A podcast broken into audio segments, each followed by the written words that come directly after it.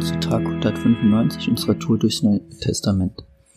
Ich bin Sebastian und lese heute äh, Sprüche 14, die Verse 1 bis 35.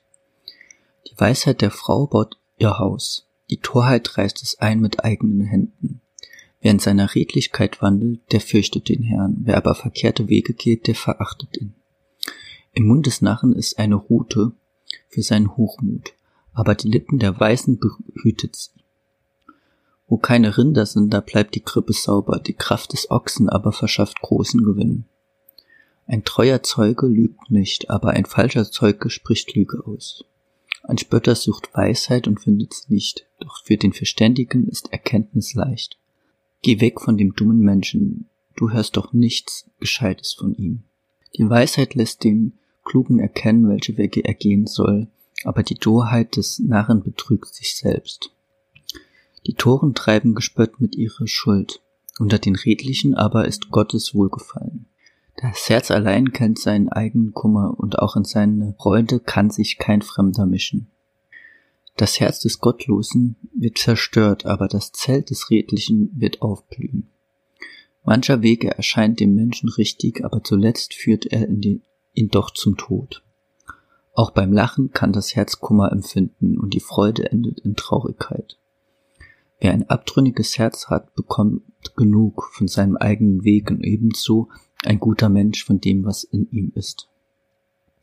Der Unverständige glaubt jedem Wort, aber der Kluge gibt auf seine Schritte acht. Der Weise fürchtet sich und weicht vom Bösen, aber der Tor ist übermütig und sorglos. Ein Jähzorniger handelt töricht und ein Mensch, der Böses plant, macht sich verhasst. Torheit ist das Erbteil der Unverständigen, Erkenntnis die Krone der Klugen. Die Bösen müssen sich beugen vor dem Guten und die Gottlosen an den Toren des Gerechten. Ein Armer wird sogar von seinem Nächsten gehasst, ein Reicher aber hat viele Freunde.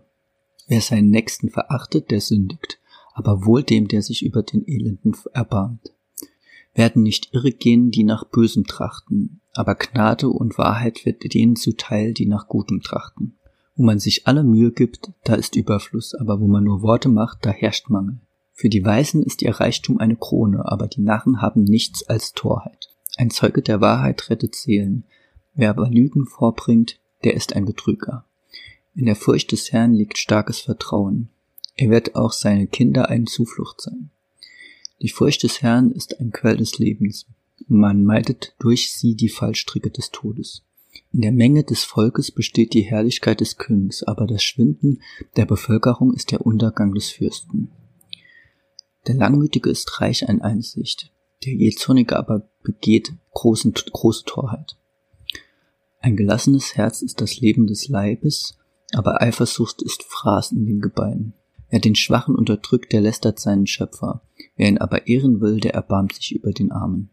Der Gottlose wird durch seine Bosheit gestürzt, der Gerechte ist aber auch im Tod getrost. Die Weisheit wohnt ruhig im Herzen des Verständigen, aber was im Innern des Toren ist, das wird offenbar. Gerechtigkeit erhöht ein Volk, die Sünde aber ist die Schande der Völker. Ein König hat Wohlgefallen an einem verständigen Knecht, aber einen schändlichen trifft seinen Zorn. Ja, ich habe alle Verse gelesen tatsächlich, weil ja, weil es mir schwer gefallen ist, was rauszustreichen, weil ich denke, dass jeder, der für sehr, äh, ja irgendwie für sich selbst eine Bedeutung hat, äh, interessant ist.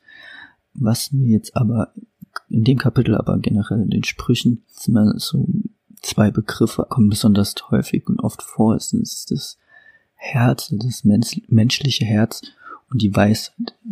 Das Herz im Hebräischen steht ähnlich wie heute viel mehr wie ähm, als nur für das Organ, für eigentlich den ganzen Menschen. In unserem Sprachgebrauch wird es ja hauptsächlich für irgendwie Gefühle oft herangezogen, aber in Hebräischen ist es ja Lab, was vielmehr für eigentlich den ganzen inneren Menschen ähm, benutzt wird. Also auch, äh, ja, auch Gefühle, aber eben auch Gedanken und Erkenntnisse.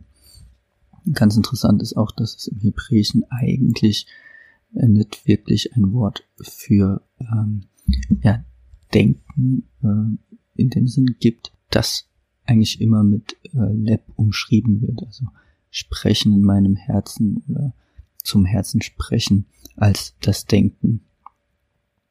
Ähm, Und eben in den Sprüchen allgemein, aber gerade auch hier in, in Kapitel 14 ist eben der Zusammenhang zur Weisheit und ja dem menschlichen Herz ähm, gegeben. Begriff, die hier eben auch noch auftauchen, sind Torheit und Klugheit.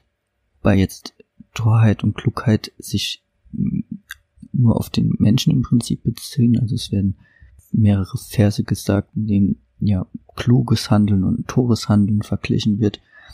Ähm, aber die Weisheit, also das, was eigentlich die Sprüche hervorrufen wollen, äh, geht äh, in den Versen immer im Prinzip von Gott aus. Das heißt, die Weisheit kommt von Gott. Ähm, und Klugheit ist natürlich ähm, trotzdem gut, aber ähm, die wirkliche Weisheit kommt von Gott und ich ähm, will dafür jetzt für die zwei Begriffe im Prinzip wie die sozusagen zusammengeführt werden, also das Herz und die Weisheit, mal den Vers 33 vorlesen. Die Weisheit, also die, ja, die Weisheit, die von Gott kommt, wohnt ruhig im Herzen des Verständigen. Also wenn man jetzt Herz wieder in den Gedanken, dem Verstand, eigentlich dem ganzen inneren Menschen, dann kommt die Weisheit von Gott und wird in, ja, ins Herz gelegt, in die Gedanken, in den Menschen, das Innere, das Tiefste des Menschen gelegt und kann im Prinzip nicht aus dem Menschen selbst hervorkommen, sondern sie, ja, sie liegt da äh, drin. Da wird da reingelegt.